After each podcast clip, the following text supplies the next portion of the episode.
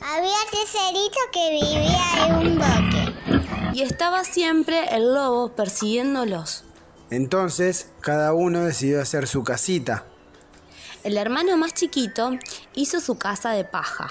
El lobo lo persiguió Hoy soplo y su casita en un bosque. Entonces fueron corriendo a la casa de su hermano del medio.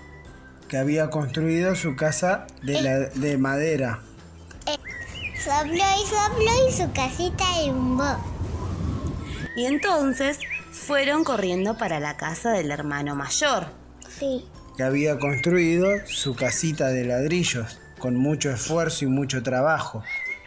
Y, y después se fueron a la casita el mayor y después el lobo sopló y sopló y no pudo en la casita. Entonces el lobo quiso entrar por la chimenea Y, y pusieron agua caliente para que se queme.